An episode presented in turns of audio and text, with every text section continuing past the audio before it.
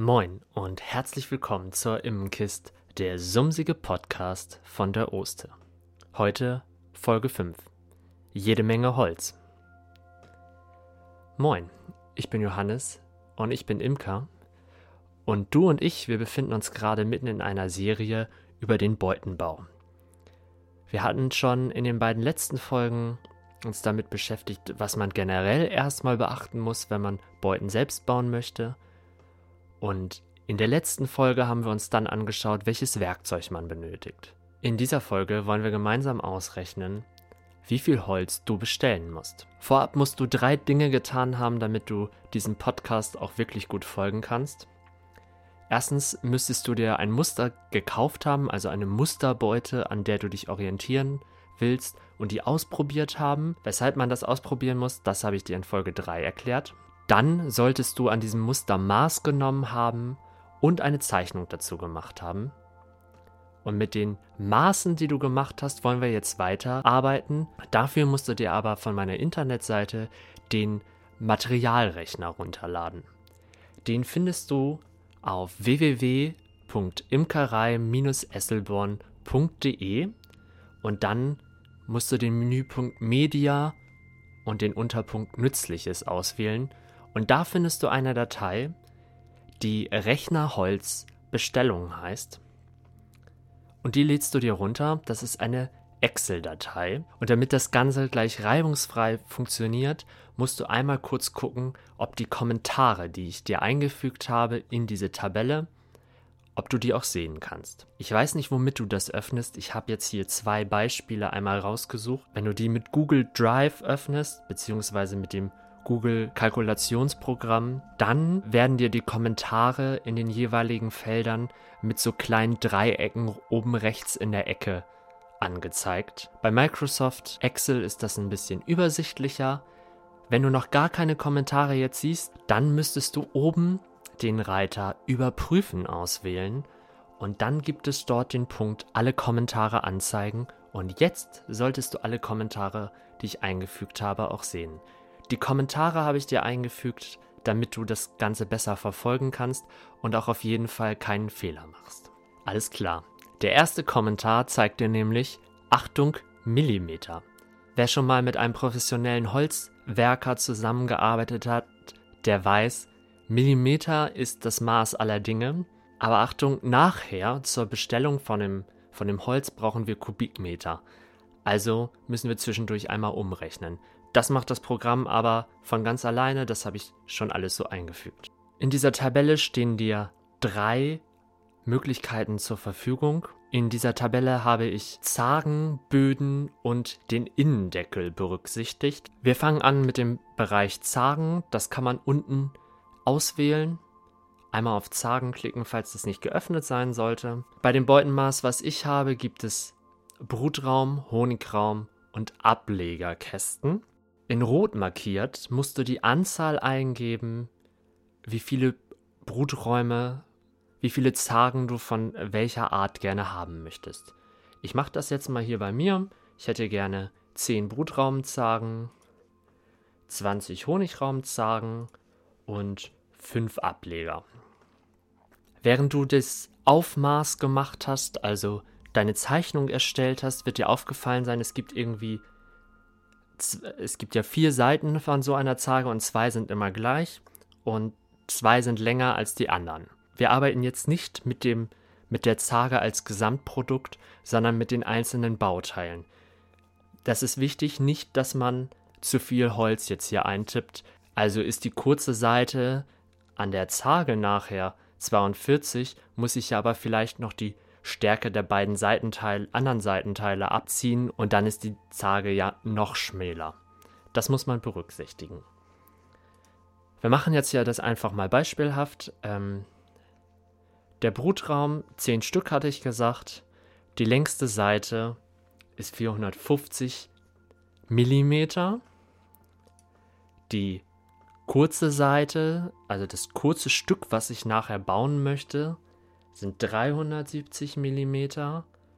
Sind beide gleich hoch. Ähm, nehmen wir mal 310 mm. Und stark sind sie 25. wenn man dann mit Enter jeweils immer bestätigt, dann rechnet der automatisch gleich aus, wie viel Holz man braucht. Was macht der? Das erkläre ich noch einmal kurz. Die, das, was im Gesamt drin steht, das ist das tatsächliche Volumen des Holzes, so wie du das angegeben hast. Bei Realgesamt wird schon ein Verschnitt von 5% eingerechnet und vom Realgesamt zu Gesamtvolumen der Bestellung wird erstens von Millimeter, von Kubikmillimeter in Kubikmeter umgerechnet und es wird noch einmal ein Verschnitt von 10% dazu gerechnet. Das ist wichtig, dass man diesen Verschnitt mit einrechnet, ansonsten könnte das ein bisschen knapp werden. Also ich habe gelernt, 15% Verschnitt ist so eine gute Daumenregel, um mit der Bestellung oder mit dem bestellten Holz auf jeden Fall das zu bekommen, was man braucht. Man hat dann nachher, wenn man Glück hat, relativ viel sogar noch über, aber es ist besser, mehr zu haben, als nochmal ein Brett nachzubestellen, weil das geht meistens nicht. Bei dem Rechner für Böden ist das ein bisschen anders, da musst du auch nach unten scrollen. Ich habe Ablegerböden und den normalen Boden für den Brutraum getrennt voneinander aufgeführt. Hier ist jetzt wichtig, dass, dass die Anzahl der Böden, die du bauen willst, wieder mit Rot markiert ist. Also da, wo Anzahl in Rot steht, unten drunter die Zahl reinschreiben.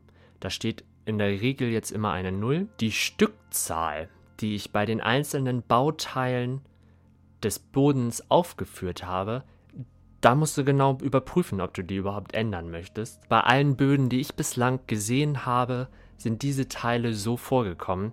Deshalb ist vielleicht die Veränderung gar nicht notwendig. Das müsstest du genau überprüfen. Vergleiche hierzu auch die Zeichnung bzw. das 3D-Modell, was ich auch noch mit auf meiner Internetseite verlinkt habe. Zudem gibt es bei den Böden, die ich baue, zwei unterschiedliche Materialstärken. Wir haben einmal Material mit 25 mm Stärke und einmal mit 20 mm Stärke. Wenn das bei dir anders sein sollte, dann müsstest du das vielleicht nochmal überprüfen und gegebenenfalls hier drin ändern.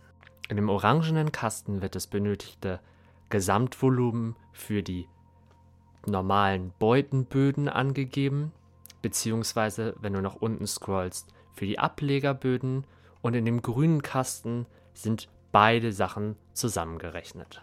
Bei dem Innendeckel haben wir auch eine Besonderheit. Erstmal habe ich mit einem Kommentar wieder angezeigt, wo du die Anzahl eingeben musst, wie viele Innendeckel du gerne bauen möchtest. Und dann gibt es bei den Deckeln ja meistens noch so eine Platte.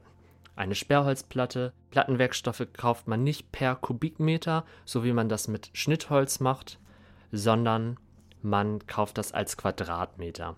Auch hier habe ich Verschnitt wieder mit eingerechnet. Trag deine Daten da ein und du hast auf jeden Fall ausreichend Material dann bestellt und musst nicht noch zusätzlich was raufrechnen. Zwei, drei Dinge möchte ich jetzt noch sagen. Schnittholz, Weimutskiefer zum Beispiel, bestellt man im Kubikmeter.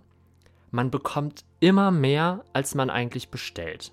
Man muss auch immer mehr bestellen, als man eigentlich braucht, wegen des Verschnitts. Also manche Abschnitte sind halt einfach dann zu klein, um noch für irgendwas verwendet zu werden. Und das ist in diesen 15 Prozent, von denen ich erst gesprochen habe, einkalkuliert. Wenn ich das Holz bestelle, kommt es immer sägerau und unbesäumt. Das bedeutet, man erkennt noch die Rundung vom Baum. Es wurde nicht an den Seiten schon mal gerade geschnitten.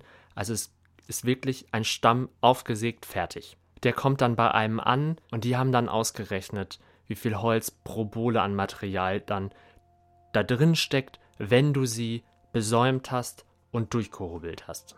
Also das wird schon berücksichtigt bei der Bestellung. Es werden auch nur komplette Bohlen ausgeliefert oder also ein Brett, was noch besäumt ist, nennt man Bohle.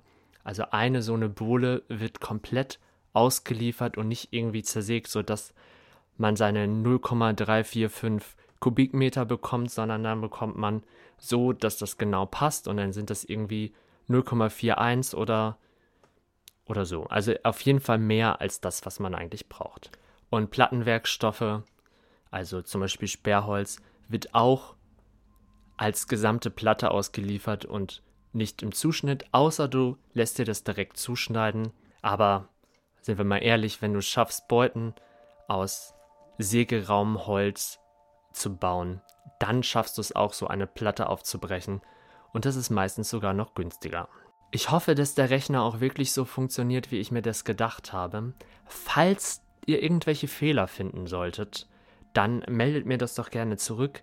Ich bestelle schon ein paar Jahre mit genau diesem Rechner und ich komme damit super klar.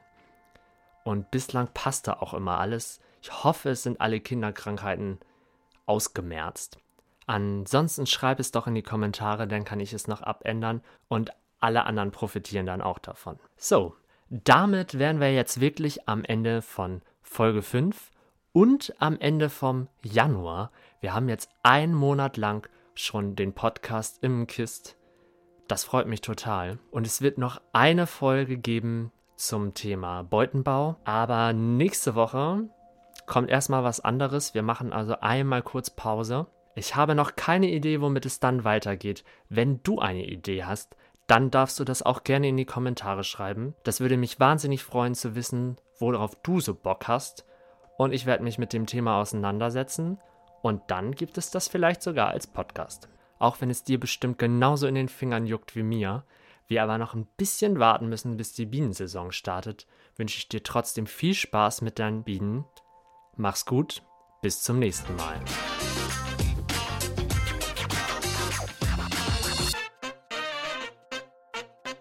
Das war die Immenkist, der sumsige Podcast von der Oster.